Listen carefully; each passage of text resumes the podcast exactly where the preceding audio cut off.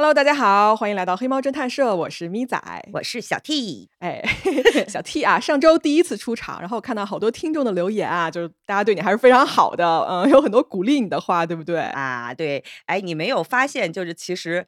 我的声音在早几天是哑的嘛？就因为第一期上线的时候，我特别紧张，我特别怕自己表现不好。嗯，我一上火，我嗓子就哑了。嗯，然后自从看到黑猫的那个听友在底下各种给我鼓励之后，你不觉得我今天录制的时候精气神儿都 都提起来了吗？对，我刚刚说你今天状态怎么样？发现今天状态贼好。对呀，就是特别谢谢黑猫的听友，真的非常的嗯，很暖心的在鼓励我，所以导致我今天状态还行，没有那么蔫儿了。啊大家是真的非常。非常好，是的呢。来啊，我们来开始今天的案子吧，好吧？好的，嗯，那个黑猫啊，众所周知，我们已经很久没有讲悬案了。哎呀，哎呀，来啊！我作为听众的时候，特别怕听悬案。哎，逃不过的。来，我今天呢，就给大家讲一个悬案。嗯，好。那讲之前呢，问问小 T 啊，你坐过游轮吗？游轮啊，嗯。那种豪华游轮，我连私人游艇我都没现实见到过。我对游轮的那个认知仅限于《泰坦尼克号》那个电影里给我呈现的画面，就里面啥都有，然后会有好多好多人那种的。嗯，其实我也没有坐过，但是我身边有朋友去过。嗯，就根据我朋友对我的描述啊，这种豪华游轮是巨大无比的。然后它里面有好多，比如说游乐场啊，还有购物中心，你能想象吗？还有什么？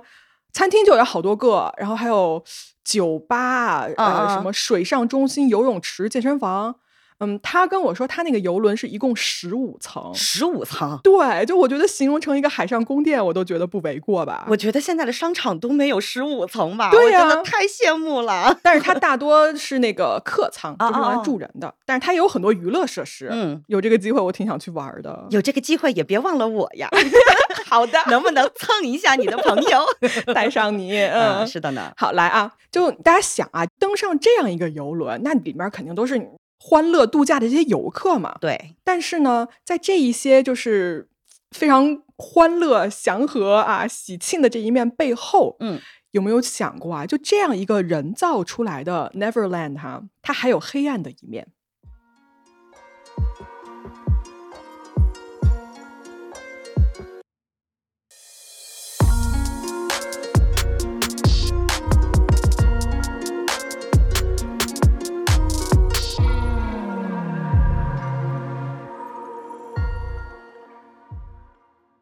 时间啊，我们来到一九九八年的三月二十一号，地点呢是皇家加勒比国际邮轮公司一艘叫做“海洋狂想曲”的豪华游轮上面。这艘游轮啊，在这一天呢是准备要开船了，然后呢有一家人就准备登船，爸爸跟妈妈哈分别叫做 Ron Bradley 和 Eva Bradley，然后他们有两个孩子，一个是大女儿 Amy，一个是小儿子 Brad。那么这一家人为什么要来游轮上面玩呢？哎，你说我这个问题问的对吧？那还能有什么呀？就是度假嘛，有什么原因？其实啊。啊，他们是要庆祝他们的女儿 Amy 在大学毕业之后呢，拿到了一家计算机咨询公司的工作，这么一个 offer。哦，那一家人觉得说，啊，那是个好事儿啊，对吧？那作为庆祝，哎，我们来买票，来度过一个在游轮上的七天假期。嗯，然后这七天的假期呢，会前往一个荷兰属的这么一个加勒比群岛啊，然后终点是一个叫做 Corosa 的地方啊，这个小岛啊，度假停留一下，然后再往回开。嗯。好，我们重点来说一下 Amy 这个人，也就是他们的小女儿。Amy 呢，是一九七四年五月十二号生的，在当年呢是一个二十三岁的年纪。Amy 出生于 Virginia 州一个叫做 Petersburg 的城市。她呢从小啊就非常非常热爱运动哈，在大学里面呢是一个明星篮球运动员，在学校的历史里面呢也是啊就唯一一个获得了全额体育奖学金的学生。而且他不止打篮球厉害，他还是一个游泳健将。呃，Amy 是一个训练有素的救生员哦，她还拥有专业的救生员的证书，是经过考核的哦。那么这样一个女孩啊，她在登船前哦，还正好收养了一只英国斗牛犬，这么一个小狗啊，就非常兴奋嘛，终于有狗了啊！我其实我也是非常的羡慕，那种心情可以想象。哎，我我也是养小狗的，我知道那个最开始养狗的那个兴奋劲儿，我特别能理解。是啊。哎，那么好啊，一家人呢，在这一天就登船了。我呢，在找资料的时候啊，有资料写到吧，就说 Amy 登船的时候不是很舒服，就什么呢？就是她心里有一些犹豫。嗯，我看到这儿，我就只能说，大家一定要相信自己的直觉。你说的那种。Amy 觉得不对劲儿的是，类似于我们可能早上起来会觉得今天有可能会摔一跤的那种第六感吗？差不多就是那种第六感，我觉得。哦，嗯，来，我们往下说啊。嗯。我来给大家介绍一下这艘船吧。嗯。这艘船“海洋狂想曲号”，它呢是很新的一艘船啊，应该是只有一年的航行时长。这艘船呢是长二百八十米，它里面是可以容纳两千名乘客以及有七百多名船员的这么一艘船，非常大哈。对，那么整个他们这个旅途啊是有海上的一个航行，也有啊停靠在岸边，就是他们会到达不同的目的地，然后停在岸边，就让这些游客可以下船去玩儿，嗯，然后你再回来。包括船上也有各种各样的休闲娱乐或者是这种餐厅啊等等等等的服务。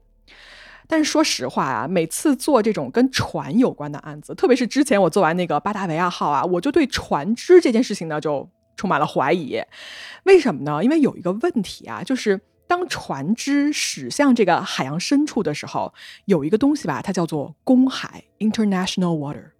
公海呢，它不属于任何一个国家，就是它对各国一律开放。但是你知道吗？在法律上啊，这个不属于任何国家的地方呢，就成了所谓毒品交易、然后人口贩卖、性交易等等等等的一个模糊地带。所以大家想啊，这个光鲜亮丽的豪华游轮，它也是有这么一面的。哎，说到这儿，我突然记起来，黑猫是不是有聊过一个，嗯，就飞机上坠机的那个富豪的案子啊？对对对，你在里面是不是也聊到了关于公海上犯罪的问题？你记性好好啊！我确实在那一集跟大家聊过啊，是这样子。公海上如果有犯罪的话呢，就根据国际惯例啊，一般是这个船舶或者呢是这个飞机即将停靠的下一个港口，它会具有这个管辖权。嗯，但是这个东西吧，一般在实操中间就非常麻烦，就它非常容易出现多方扯皮的一个情况。哦，还真是。嗯，好，来我们说回来啊，在三月二十一号这天呢，所有人都登船了。那么整集从这里开始呢，我们按时间线来给大家说。嗯，首先上船之前啊，Amy 呢给他的朋友写了好几张明信片。明信片上写什么呢？说，哎呀，这儿还是挺漂亮的啊，我还是很开心的。我呢现在登船了，但是我下周六应该是十点钟会到家，然后我们大家到时候见。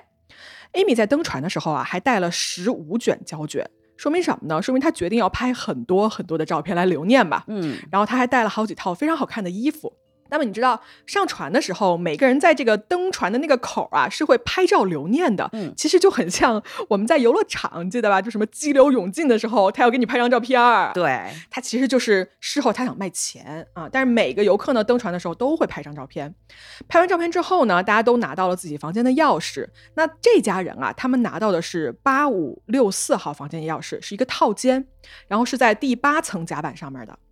这个套间呢，你一进去还是不小的。然后他们有一个阳台，这个阳台是一个推拉门哦，就你把这个门一拉开，就是大海。你想想吧，就是还是挺美的，对不对？对啊，我听你的描述，我就感觉我眼前有了大海。哎，这个场景真的还挺美妙的。是，而且在最开始的几天呢，大家确实玩的很开心。你想啊，这个船上呢，其实餐厅也不错，对吧？啊，然后这个游轮呢，确实是按照既定的航线啊，会停在某个岛上。这一家人在第二天啊，是四个人也下了船的。他们在那个岛上呢，租了一辆吉普车，在岛上玩儿，玩的很开心，还拍了一张全家福，等等等等。啊，玩了一天之后呢，那天晚上又重新回到船上。这天晚上啊，船上办了一个晚宴。晚宴就是，然后就各种好吃的食物啊，还有这种现场乐队的演出啊，很精彩的这种表演等等等等的。听起来这一天的行程还挺快乐呀。对，非常快乐。那在大家举行这个晚宴的时候呢，船只就已经再次起航了，准备去往下一个岛。嗯，那这一天晚上啊，是三月二十三号。在这个派对上面呢，Amy 首先啊，她玩的很开心，然后她遇到了一些乐队的成员。你想啊，大家一块儿啊跳舞、喝酒、聊天儿，就一直，你知道年轻人嘛，一直玩的很晚很晚。Amy 的爸爸妈妈是当天晚上大概在过了零点，应该是一点半左右哈，爸妈就先回去了，嗯，就留下他们姐弟俩在那个 party 现场接着玩儿。那么这俩人呢，就继续跳舞，跳到了大概是三点多的时间。你想啊，三点多的时候，这个时候 party 已经是到后半段了，就大部分的人都回去了。对，啊，你那个舞池里面可能就是剩下，我看看啊，应该我这个资料上写的是剩下了三四十个人，就已经不多了。弟弟 Brad 在当天大概三点三十五的时候是回到了他们那个房间的，然后他们房间那个电子锁的开锁记录也证实了这个时间点。在弟弟到达房间大概五分钟之后，Amy 也回来了。那所以这个时候，一家四口在这个房间里面是齐了的，对吧？对。好，他们回来之后呢，当时姐弟俩呀还在这个阳台上抽了一会儿烟，还聊了一会儿天，啊，然后俩人就去睡了。那么时间来到这天早上五点半，五点半的时候啊，爸爸醒了。没有完全醒啊，就是人迷迷糊糊的。他往这个阳台的方向看了一眼，就看到 Amy 坐在了阳台的这个躺椅上面。但是呢，他只看到了 Amy 的脚，没有看到脸。他的烟和打火机是放在了旁边那个茶几上的，也是可以看得到的。这个时候，爸爸就觉得说：“哎，Amy 是不是就是在阳台上可能太晚了，或者太早了吧？啊，就睡着了。所以呢，他有没有管，就接着睡了。”他睡这个回笼觉，大概半个小时之后是六点钟的时候，这个时候呢，爸爸就彻底醒了。结果呢，他醒了之后发现说，哎，女儿不见了，就是 Amy 找不着了，包括他那个在阳台茶几上的那个香烟和打火机也不见了，但是 Amy 的鞋子还在，所以。哎，你看到这一幕，你会觉得是一个什么样的情况？就出去抽烟了吧？可能。对，我也觉得，就是这个人出去抽烟了，然后鞋都不用穿，对吧？可能就在附近，也不用马上回来。对，而且你知道，外国人真的也很不喜欢穿鞋。对。啊，anyway 啊，说回来，但是爸爸呢，就等了一会儿，发现这个人没有回来哈，他还是出去找了一圈，找了大概半个小时左右都没有人。哦。这个时候呢，他就有点着急了。啊，他就回来叫醒了他们这个房间里所有的人，并且呢，就去找到船员，就报告了说我们家女儿找不着了，好像是失踪了。听到这儿，我已经开始紧张了。嗯，呃，这个时候已经七点多了哈。嗯，七点钟的时候呢，这一艘船啊，正好停靠在了下一个小岛上。这一天的计划是什么呀？是岛上的两千个游客都要下船去游玩的。但是这个时候，Amy 的家人就找到了这个船长，或者是他们的工作人员，就说：“我们现在要求你广播找人。”嗯，但是船长就拒绝说：“首先现在七点多太早了，不能用这种大的广播来找人。”然后 Amy 这边他家人就说：“我能不能贴这种寻人启事，对吧？贴在这个醒目的地方？”嗯，船长说：“不行，你要是贴寻人启事的话，这种就是有人失踪的这个事件啊，就会惊扰到乘客，会散布那种让人不安的气氛。”然后 Amy 爸妈就说：“那我现在很担心，我闺女被人抓了呀，对吧？你现在船又正好靠岸了，如果人被人控制了，那现在是一个绝佳的下船的机会啊。”但是船长就是拒绝啊，他说不能因为这件事情影响我整个游轮的一个进程。这人听起来好无情啊！就对啊，对，就人家家长都急成这样了，一点忙都不肯帮吗？反正就是每提出一个要求，他就把每条路都堵死了。唉，而且他一直说啊，就是这事儿可能没有这么严重啊，有可能就是暂时的走失了，没准他一会儿就回来了。最后呢，经过两方的反复交涉啊，在那天大概七点五十的时候，就是大多数人已经下船了之后，这个船上吧就发了一个所谓的广播的通告，说 Amy Bradley 听到这个广播，请来办公室一下，有人找。就你知道这个措辞就没有提这个人失踪，感觉这个广播是给 Amy 听的，不是给别人听的。对，而且就是你听到了这些人，大家都不用管，就这个人自动会去办公室报道，对吧？对对对，就很奇怪啊。然后呢，这个广播发出去之后呢，左等右等，没有任何消息。那么几个小时过去了，你想想吧，这几个小时，这个 Amy 的家人是怎么过去的哈？哎，在中午十二点一刻到下午一点中间啊，就这四十五分钟，船员哦，终于开始了在船上的所谓的搜索。但是呢，没有任何的结果，就根本找不到这个人。从早上七点都到现在了，然后才开始所谓的有所行动。这游轮方的人找人态度也太消极了。没错啊，而且找不到人之后呢，这些船员就建议他爸妈啊，就说：“哎，你们是不是可以下船，然后去那个岛上找一找？”嗯。你知道这一家人到现在也没有办法，你知道吗？就想说那行，我们下去看看有没有线索之类的嘛。嗯，他们下船之后呢，就立刻联系了美国大使馆，然后跟 FBI 取得了联系，因为他要报警嘛。那对方就说：“OK，我们收到你这个报警了，但是问题是你太远了，你现在在这个海岛上面对吧？一天之内我们是赶不到的，还真是。我们最快只能明天到。那你说这话都说到这儿，那怎么办呢？对不对？嗯，Amy 的家人呢，就只好开始了自己的搜索。但是你想啊，这么大一个岛，去哪儿找啊？你问谁谁不知道，然后他们自己在这个岛上也不认识所谓的什么路啊，或者我去哪儿啊，对不对？就一筹莫展啊！我想象一下他们现在的心情肯定是特别的焦灼。对你一方面就觉得这事儿必须得赶紧去做，他迫在眉睫，我特别着急要找到我女儿，但是你又无从下手。没错呀，他们真的是一点办法都没有，只能等警方跟 FBI 的到来。唉，而且这个时候他们就接到对方给他们又回了一个电话，说 OK，我们呢准备。第二天就不是今天，今天我们来不了嘛。嗯，我们是明天去你们这个游轮的下一个停靠点去跟你们会合。所以呢，目前来说，你们还是要先回到船上，然后我们明天再见。我说一下啊，就是 Amy 失踪的地方呢，其实我们刚才说了公海的那个问题嘛，但是她其实失踪的地方不是公海，因为她在发现失踪的时候啊。它这个船的距离已经是海岸线的三海里之内了，所以呢，美国的警方跟 FBI 在被当地允许的情况下，是可以根据相关法律来介入调查的。嗯，那好，Amy 一家人呢又回到了船上，他们呢就只好是等警方来。但是在这一段时间里面啊，又发生了一些事情啊，发生啥事儿了？嗯，首先在这个时候啊，船上关于一个女孩失踪这件事情呢就已经传开了。Amy 一家回去之后呢，他们你想嘛，船方这边也不帮忙啊，他们就只能自己去船上，就是继续他们的搜索。首先呢，他们先问了一下船员那边，说：“哎，你们到底是搜了一些什么地方？”结果船员告诉他说：“哎，我们就是一些公共区域啊，对吧？洗手间给你打开看一眼啊，有没有人？”嗯，就他其实不是一个特别仔细的搜索。那你想啊，Amy 这家人听到这个消息就崩溃了嘛，所以他们就只好自己开始一个一个就是挨着人就问。呃，但是在这个问人的过程中间呢，出现了一个关键的人，是谁？是船上的一个摄影师哦，就是这个船上啊，雇了一名摄影师，是用来干什么呢？就是记录和拍摄平时这些人的游玩的瞬间嘛，对吧？嗯，啊，将来这些袋子啊或者照片也是可以有一个经济收入的嘛。那这个摄影师叫做 Chris Fenwick。我呢找到了他本人的一个网站，在他这个网站上啊，非常详细的记录了他在这个事件里面的所有见闻。这个地址我放去公众号，大家可以去点开看一眼，很详细，很详细。但是说一个啊，这个人他的记录也是有一些问题的。首先，他连当时的那个星期几、星期几都写错了啊啊啊！我查了一下万年历，我发现他的星期四写成了星期五，还是这种之类的。但是还是值得一看的哈。嗯，那为什么说这个人关键呢？因为他当天晚上的镜头啊，捕捉下了 Amy 的一些踪迹。哎，这还挺好的，有可能能成为线索。对。好，在 Chris 的回忆里面呢，首先他是二十四号那天啊，他先是听到了留言，说有一个女孩跳船自杀了。然后呢，他在自己的门口啊，就他那个房间的门口看到贴了一张照片，就是寻人启事，我估计是 Amy 他们家人贴的。他最开始看到这个照片的时候，没有特别在意。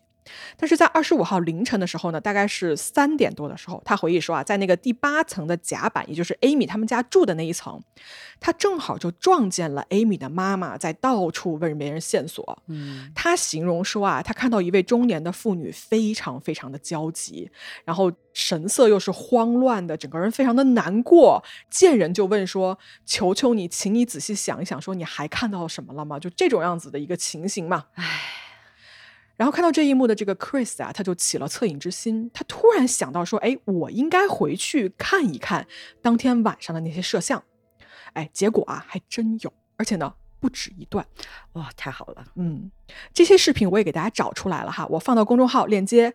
这些视频里面呢，有好几段是拍到了 Amy 当天晚上在这个舞池里面跳舞的画面。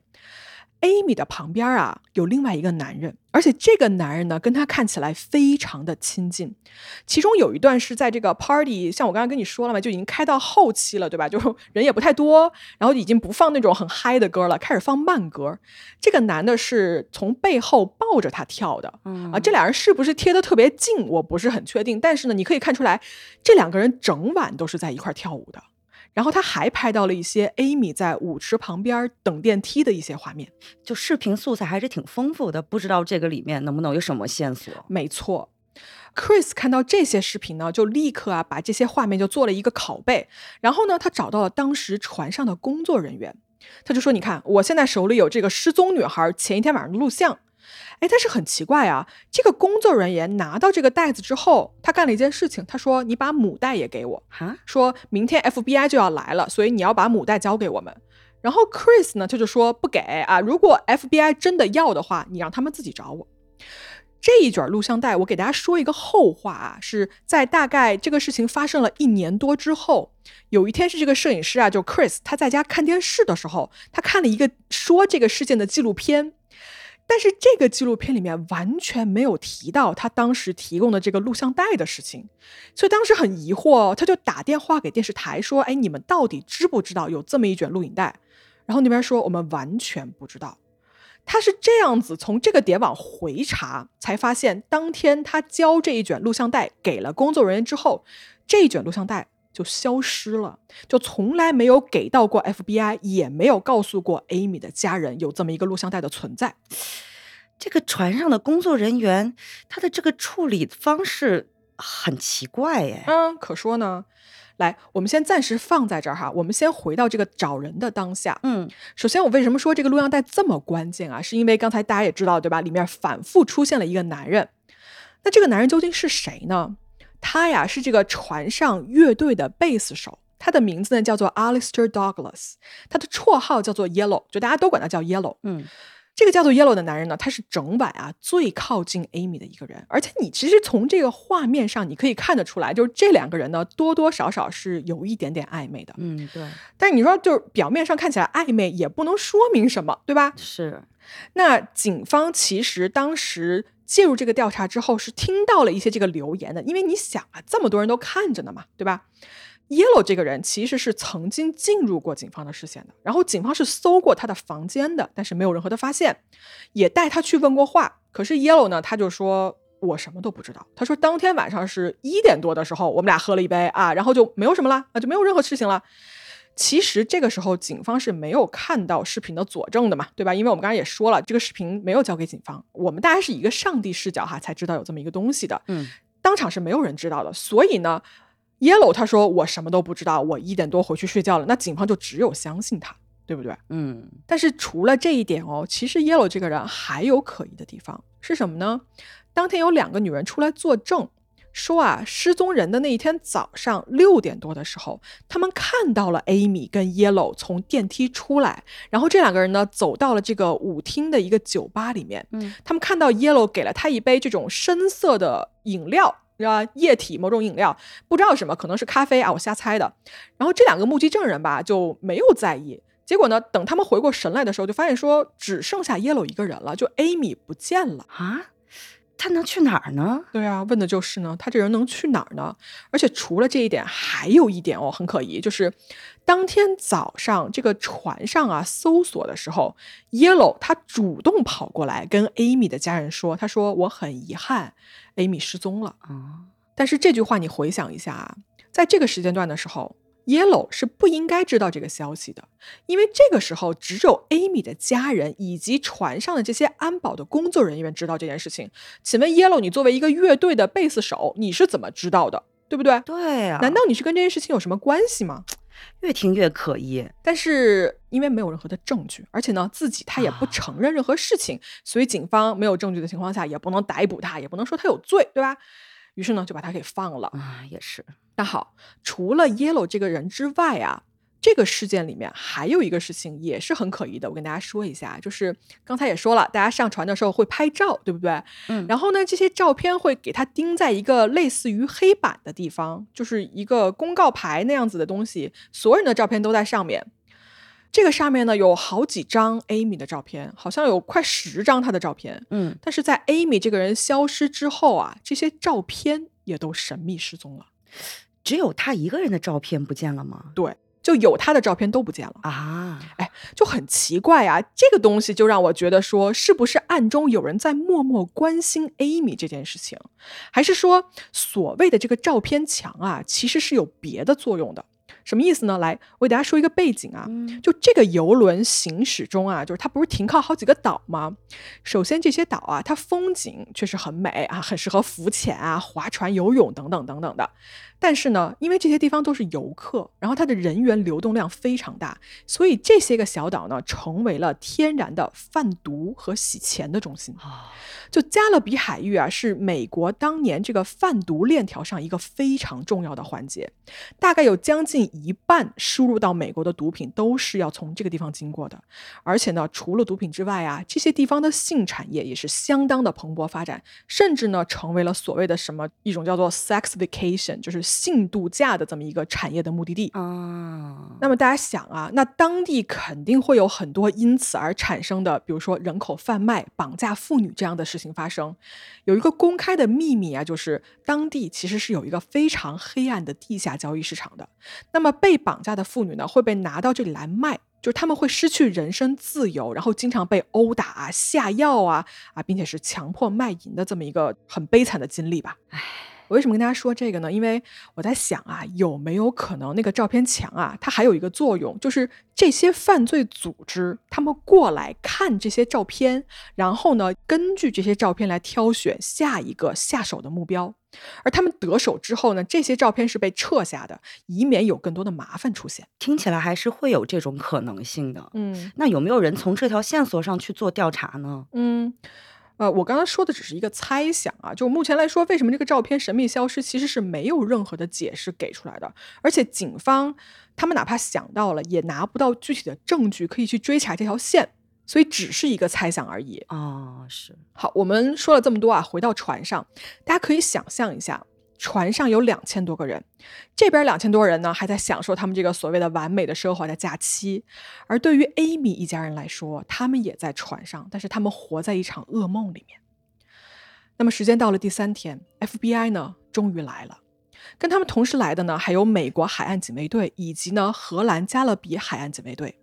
这些人啊，开始了一个为期四天的空中和海上的搜索。他们动用了三架直升飞机、一架雷达飞机，并且呢，这个皇家加勒比邮轮公司啊，还租了另外一艘船在海上来寻找他，但是没有发现任何 Amy 的踪迹。FBI 在船上也开始了他们的搜索，就是他们检查了呃所有 Amy 有可能会出现的地方，而且他对 Amy 的这些家庭成员啊也单独采访，并且还给他们都做了这个测谎仪测试，这些人也全都通过了。嗯，那船上的船员呢，因为这么多警察的到来，就起了一个所谓的抵制的心理，就他们不愿意去跟警方合作，甚至呢对这种警方的调查是充满了敌意、充满了防备的。就很多船员就跟警方说说，哎，有没有可能这个 Amy 就是自己不小心掉海里了？但是警方其实是不相信这个说法的，因为什么呢？他们检查了这个栏杆，就说 Amy 有可能啊落水的这个地点，他们没有找到任何有可能的这种血迹，或者是人砸下来的时候可以砸出来的任何痕迹。嗯，那是不是可以说它可能性并不大？有道理。那么警方搜索呢，也过去了好几天的时间，这个游轮的假期啊也接近尾声了。在这个海洋狂想曲号靠岸的时候，Amy 的家人呢没有得到任何的答案，而这个游轮公司啊在此时还是一直坚持说 Amy 的消失啊跟我们没有任何关系，然后我们也觉得他没有发生任何的不测，只是这个人失踪了，不见了。哎呀，听到这儿我心都揪起来了。嗯，就首先这个。我们一直在期待 FBI 的调查嘛，可是他们这么严密的搜查之下，还是没有什么结果。对啊，而这一边这个公司又是一副就是那种事不关心的那种样子。哎呦，我要是带入到那个艾米家人的当时的心态，我一定会觉得很崩溃。嗯，哎呀，其实大家可想而知啊，就这家人真的到这儿已经受了多大的这种精神压力和折磨哈。对。Amy 的爸爸妈妈还有她的弟弟呢，是回到了 Virginia 的这个家里面，但是呢，他们没有停止寻找。首先，这家人啊，他们设立了热线电话，还有网站，就希望有知情人的话，可以给他们提供一个线索。嗯，他们设定了一个非常高的悬赏啊，二十五万美金，就说如果你能提供 Amy 的具体位置的话，我还再给你追加五万。后来有线索吗？有，而且非常非常多。来，我再次按照这个线索出现的时间顺序给大家捋一下哈。嗯，首先啊，他们家人对外公布的这个悬赏里面是描述了 Amy 的一个外貌特征的，那肯定要说。说嘛，对吧？嗯，比如说她长相啊，短发啊，一个褐色的头发等等等等。最重要的是，Amy 啊，她身上有四个非常非常有特色的纹身，照片我也给大家找到了哈，可以去公众号看一眼。他的左肩膀啊有一个戴欢打篮球的一个图片，然后他的右脚脚踝上面有一个，哎，我看是某种东方意象的符号，你知道吗？就很像中国的那个吉祥的吉字儿，嗯，但是呢。它也不是一个吉字儿。就我看到很多西方的报道里面说这是一个中国字，但我真的我看半天我不觉得这是一个汉字。来，小 T，我给你看一眼啊，我看了一眼，真的不像中国字儿，它的形状像一把叉子，或者是像某种经幡的那个样子，反正绝对不是汉字。对。另外呢，在 Amy 的身体其他部分啊，还有一个蜥蜴的纹身，以及她后腰上面有一个太阳的图案。嗯，那么好，这一部分信息是公布给公众了。那线索慢慢的开始出现。首先，在 Amy 失踪了不到一周之后啊，就有一个人打电话过来爆料，说在当地哦，就看到一个符合 Amy 特征的人。这个爆料的人啊，是一个波多黎各人，他的职业呢是出租车的司机。他说，当天就那个船靠岸的时候，看到 Amy 过来找他，然后很着急的样子，说我能不能借你电话一用？嗯，他没有借给他，然后 Amy 就走了。这一条线索呢，FBI 是去调查了的。但是呢，最后是认定说这个人说的话不可信，就这条线索有可能是假的。哦，那么我们往后推啊，一九九九年一月份的时候，有一个美国的海军军官在那个附近的一个岛上，就一家妓院里面看到了一个自称是 Amy 的女人向他求救，说她是被强行扣押在这儿的，然后是不能离开的。但是这个海军军官啊，由于他担心自己招妓这件事情被发现，所以他是没有立刻报告这件事情的。他最后是等了很多很多年，在他退休了之后才联系到 Amy 的家人。我刚才说的1999年1月份是发生这件事情的时间，但是其实他联系是很多年之后了。哎呀，还是把自己的利益放在第一位啊，去考虑事情。没错。来往后推，一九九九年的八月份，这件事情已经过去快一年多的时候呢，有一个加拿大的计算机工程师，他名叫 David，他在看了关于这个案子的报道之后呢，突然想起来啊，在当年的八月份，他去当时的那个海岛去潜水，在当地这个海滩的沙滩上面啊，看到有个女孩跟 Amy 非常非常像，然后她身上的纹身也跟家人公布的是一模一样的。但是 Amy 不是一个人，她旁边还有两个男人，感觉呢这两个男的是控制他的。他说他印象非常深啊，就这个女孩感觉当时是要跟他说点什么，显得非常非常的害怕，但是呢还是努力在试图引起他的注意。旁边这个男的呀就示意这个女孩说你该走了啊，另外那个男的就狠狠地瞪了这个 David 一眼。本来当时发生的当下，这个 David 就想说：“哎呀，也不知道什么情况，对吧？这就算了。”嗯。但当他回家之后，看到这个报道，才想起来说：“这个人有没有可能是 Amy？” 嗯。来，时间再往后拉啊，二零零五年的三月份，有一个叫做 Judy Mauer 的目击者呢，声称说他在一家百货公司的洗手间里面看到了 Amy。他说：“Amy 是在三个男的的陪同下进入了这个洗手间，我也不知道这些男的为什么能进入洗手间哈。真的。然后他就听到说这些男的在威胁他说，如果你不照我们的做啊，我们就会怎么怎么怎么样。后来这些人就暂时离开了，然后这个 Judy 就走到这个女孩面前说：‘哎，你没事儿吧？’然后那个女孩很短暂的跟他说：‘他说我叫 Amy，我来自于 Virginia。’然后他这话还没说完，刚才那些人就回来了，然后就把这个女孩迅速的带走了。”然后同一年的十一月十七号啊，有一封电子邮件被发给了 Amy 的家人。这里面是什么呢？是一张性工作者的照片。这个照片上的女人长得非常非常像 Amy，但是她当年的那个短发已经变成了这种大波浪的长发。在照片上呢，摆出了所谓很诱人的一个姿势和表情哈。但是如果你仔细看的话，她其实脸上的表情是很痛苦的。这张照片被 Amy 的家人送给了警方去鉴定。然后警方的专家呀，就是他们的意见返回来说，真的很有可能是同一个人，因为面部特征非常非常像。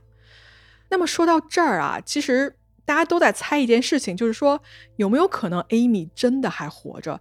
她只是被卷入了某种地下的性交易，而这么多年无法脱身呢？嗯，好。如果以上啊只是所谓的各种目击证人提供的证词而已的话呢，在一九九九年的秋天啊，曾经出现过一个人，让 Amy 家呢一度燃起了希望。怎么了？这个人啊叫做 Frank Jones，他主动联系到了 Amy 的父母。他说：“我呀是这个前美军特种部队的，嗯，然后呢，我退伍了之后啊，我就组建了一帮前陆军和前海军的这种队伍。我们呢是。”专业的、训练有素的军人，我们可以帮你把 Amy 解救出来。他说：“我的团队啊，现在已经找到 Amy 了。他呢是被一个全副武装的所谓的哥伦比亚的这些什么武装人员关押在一个被铁丝网包围的一个小区里面啊。这个 Frank 吧，他就详细的描述了 Amy 的纹身。其实这个也不用你详细描述，对吧？大家都能看见。对。但是哦，他提供了一条别人都不知道的线索是什么呢？就是他唱了 Amy 妈妈为 Amy 小时候经常唱的一首摇篮曲，这个是当事人才知道的信息哦。然后 Amy 的家人还问啊，说你还有没有别的可以证明你真的找到 Amy 的一个证据？Frank 呢就给他们家发过去一张照片，这张照片上呢是一个女人啊，她背对着镜头坐在沙滩上，但是呢她身上的纹身可以看到说是跟 Amy 一模一样的。那看到这张照片之后呢，他的家人就立刻就相信了，说 OK，那也许你真的是找到我女儿了。他们就决定说让 Frank 来负责这个所谓的救援行动。嗯，但是 Frank 就告诉他们说，说这个事情啊并不简单。首先，他们确实是找到他在哪儿，然后他们呢也监视了这一座房子，但是不能轻举妄动，因为一个不小心呢，对方就有可能撕票。Frank 说啊，他说人我们已经锁定了，然后我带的这些特种部队呢，以及这些狙击手啊，都在等着我一声令下要行动。但现在有个问题啊，什么问题呢？就是费用不够了啊，我们需要更多的资金，毕竟我这么多人要养嘛。嗯，Amy 他们家一共前前后后给 Frank 打过去了二十一万美金，其中好像是有十八万是一个组织来帮忙一起出的。但是这个事情吧，最后哦，终于有人憋不住了，是 Frank 他这个所谓团队里面有一个人站出来，偷偷的告诉了 Amy 的家人说，这一切啊都是骗局，这个照片上的人是我。啊，我来假装拍的，Frank 只是一个大骗子，他就是想骗你们家钱。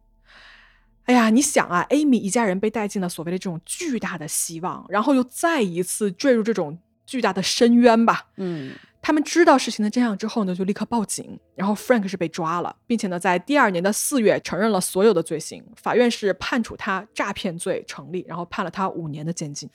哎呦，听到这儿，我真的是一边生气一边着急。嗯，本来。听到摇篮曲那个线索的时候，我还挺激动的，因为它是一个独家的一个线索，相当于对。可是听到一后面那种付钱想要问你要钱的那个套路。我怎么觉得那么像是杀猪盘啊？真的是一步步把你往里套。对啊，这个骗术我真的很想让他下个反诈 APP，对吧？不要轻易转钱啊！而且其实这种事情啊，在我们黑猫的案子里面，你经常可以看到类似的，就往往在受害人家属最需要帮忙的时候，就总会有一些这样子的人啊，就想出来赚一笔昧良心的钱。我真的有时候，哎呀，太让人感叹了。哎呀，人啊，就是每次在这个时候，我就会对人性充满了失望。嗯，太坏了。来，我说完之前上面这些线索之后啊，我跟大家讲一下，其实这么多年了，这个案子发生到现在，Amy 的家人还是一直没有放弃寻找她。嗯嗯。但是外界哦，就是所有人对这件事情的猜测也非常多，因为所有人都在问一个问题，就是 Amy 到底怎么了？到底那天发生了什么事情？对，然后根据这些猜测呢，我看了一下，其实跟我想的也差不多。来，我也给大家就是说一下都有哪些猜测。首先，第一个自杀，嗯，就说 Amy 自己跳海了。当时船员不也是就是跟警方，包括跟他家人，就一直在建议这个自杀的这么一个说法嘛？嗯，但是问题就来了。自杀这个事情啊，他没有理由来自杀，没有动机来自杀。大家记得吧？Amy 上船之前刚找的新工作，刚收养了小狗，然后他上船之前还给朋友寄那个明信片，约定说我下周六回来。嗯，完了，他还带了十五个胶卷准备拍照。就这些事情都不是想自杀的人会去干的事情。对，而且想自杀为什么要去船上自杀？就这个地点跟事件的选择也非常的没有必要，对不对？嗯，而且大家注意一个细节啊，在他消失的那天早上，他的烟和打火机不见了。如果你去自杀，你不穿鞋，但是你带烟做什么呢？我不明白带烟的目的。另外还有那两个六点钟看到了 Amy 跟 Yellow 在酒吧出现的那两个女人的证词，你记得吧？嗯，这个怎么解释呢？为什么自杀之前你还要去酒吧？然后去了酒吧之后，人又去哪儿了呢？所以这么多的疑问加起来，自杀，我觉得。我个人觉得啊，是有很大疑点的。对，那我们来看下一个，他是不是被当做目标被抓走了？就说这个人被绑架了。OK，这个想法其实是有很多人相信的。但是呢，我有一个疑问啊，就是说，我觉得就当地的这些犯罪组织来说，Amy 不是他们的一个目标人群。嗯，怎么说呢？因为这些犯罪组织啊，他们一般会盯着更加脆弱的人群，比如说妓女，比如说无家可归的人，或者是那些没有什么朋友、家人，就是没有很多社会关系的人。嗯，但是 Amy 完全不在这些大的分类里面，就是她身边有非常非常亲近的人陪着的。你想，如果作为一个犯罪组织，我绑架 Amy，一定会造成很大的动静，可以预见的，FBI 绝对会马上进来调查。那我为什么要这么做？完全是一个费力不讨好的行为，对吧？是。而且人被绑架走了这么多年。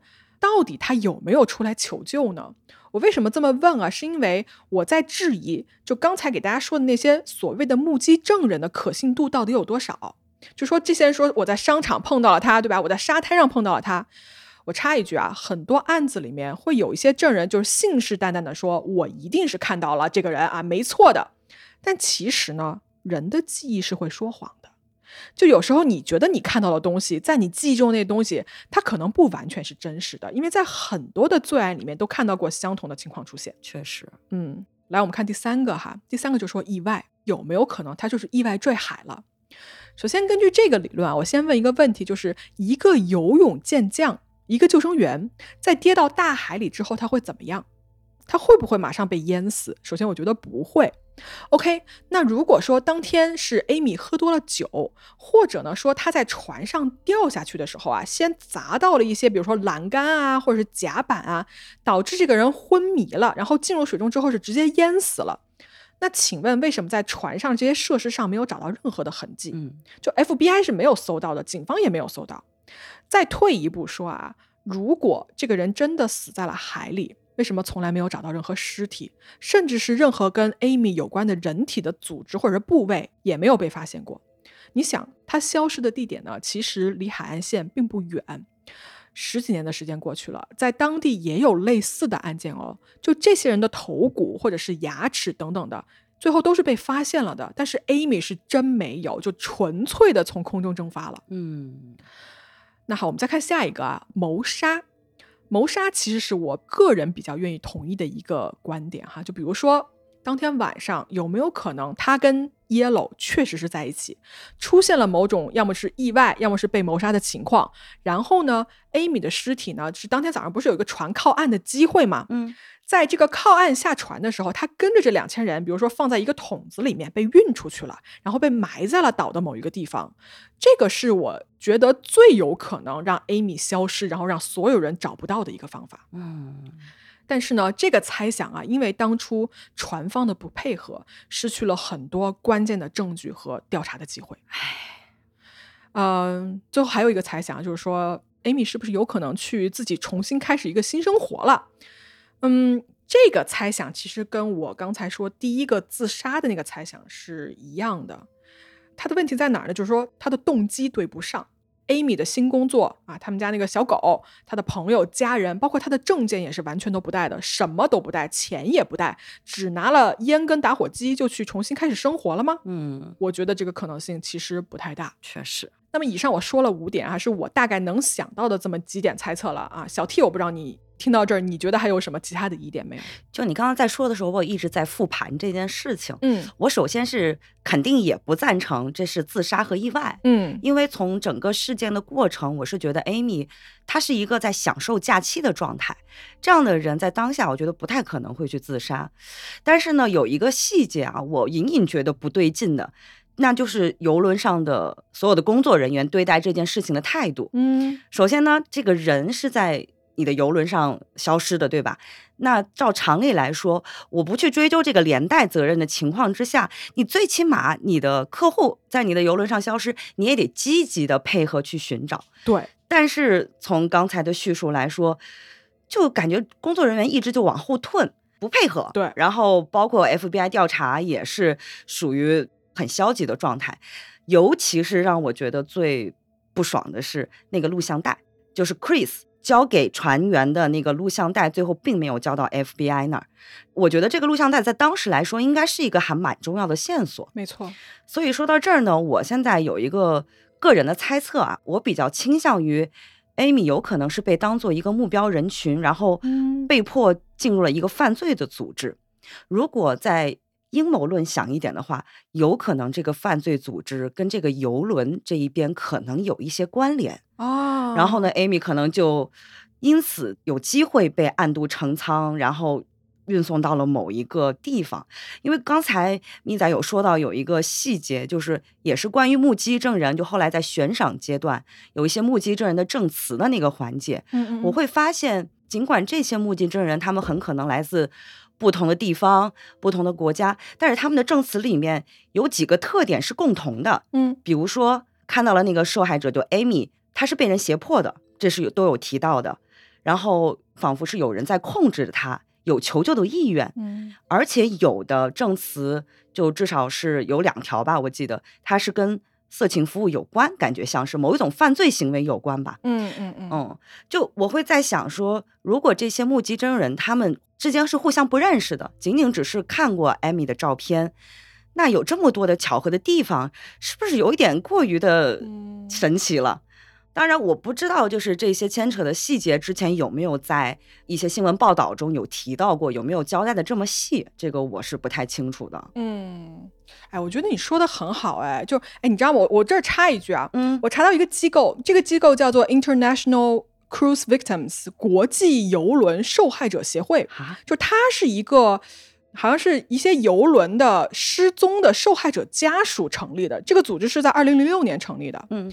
这个网站你上去看啊，就它有历年来在游轮上死亡、失踪、被性侵，包括发生各种意外的一个数据。就打比方说失踪这一项好了哈，嗯，从一九九五年到二零一二年间，有一百七十多个人神秘失踪。所以 Amy 的失踪事件绝对不是一个个例啊！你知道吗？就听你说这一段的时候，嗯，就真的是能用那几个字形容，颠覆我的认知。因为就是在录节目开始的时候，你问我。有没有坐过游轮，或者对游轮是什么认知？在我的概念里面，游轮它有关联的关键词就是歌舞升平啊，美食美景，对我很享受的一个度假的状态。但是我没想到，你刚才告诉我的这一切是这么一个美丽的地方，竟然背后还会有一些很令人心碎的故事，还会有存在受害者，还会有他们绝望的家人。嗯，说回来啊，就刚才。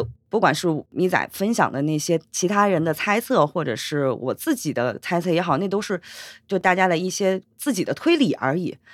我现在比较难过的是，就是这么多年过去了，嗯，我不知道 Amy 的家人他们是不是还在为这件事情而受着折磨。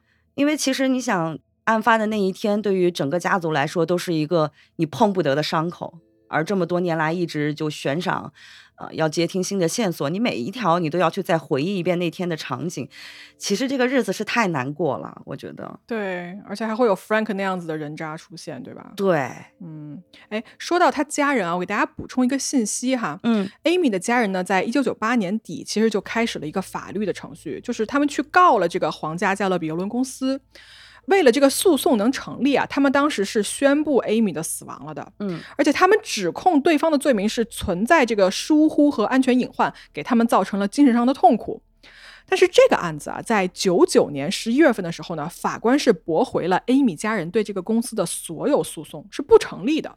理由是什么呢？理由是 Amy 的家人做伪证啊，做伪证，嗯，这啥意思啊？哎。法庭的记录显示啊，当时有一个最新的报告是说，他的父母啊跟警方说，我们最后一次见到 Amy 是什么时候嘛？嗯，在这一段的时候，他们的家人是撒谎了的，你记得吧？他们最开始说 Amy 是睡在阳台上嘛，嗯，然后他爸不是醒了，看睡阳台上，然后他爸就回去睡个回笼觉嘛，然后他醒来的时候他就不在那儿了，对吧？这是整个的经过，嗯，但是后来 Amy 的家人承认说啊，他们看到并且知道那天早上五点多钟的时候，Amy。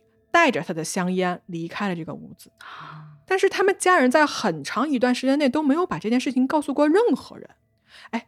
问题就来了，他的父母为什么要向调查人员隐瞒这一部分信息呢？对，当然了，法庭没有追究这一部分。法庭对于本案的判定，就是他们诉求的最后给出的答复，就是说你的假证词会误导我们法庭的一个判断，所以你的诉讼不成立。嗯，但是其实这一部分啊，是我查到这个案子中间我发现的一个很奇怪的地方，因为 Amy 的家人一直都是在非常非常绝望，但是也是很主动的在寻找他的。嗯，不过他们的证词为什么要作假，而且是这种完全没有必要作假的部分，我真的是想不明白到底是为什么。我也想不明白，就为什么会做伪证这件事情。嗯，我去登录看了一下，当年他们家人就是寻找 Amy 这件事情，给他建了一个网站嘛。嗯。但是目前来说，不知道是我们家的网还是怎么回事啊，就是这个网站已经上不去了。嗯。但是呢，在 FBI 的这个网页上啊，Amy 的信息还是一直在线的。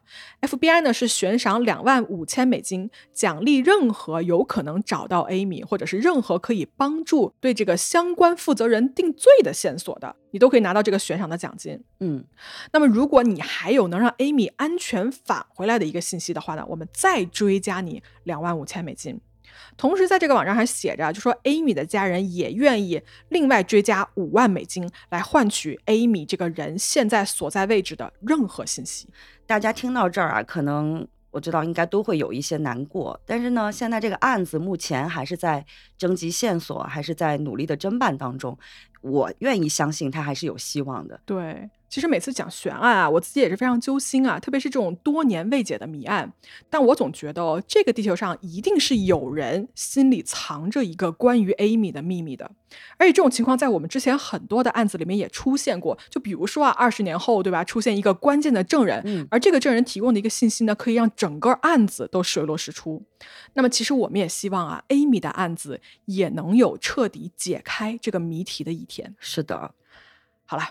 今天我们的案子呢，就给大家说到这儿。然后关于这个案子，大家如果有什么自己想讨论的，或者你们有自己的一些理论呢，也欢迎在评论区给我们来留言。嗯，欢迎大家一起来讨论讨论。嗯，好，那我们就跟大家说到这儿了，我们下周再见哦，各位，拜拜，拜拜。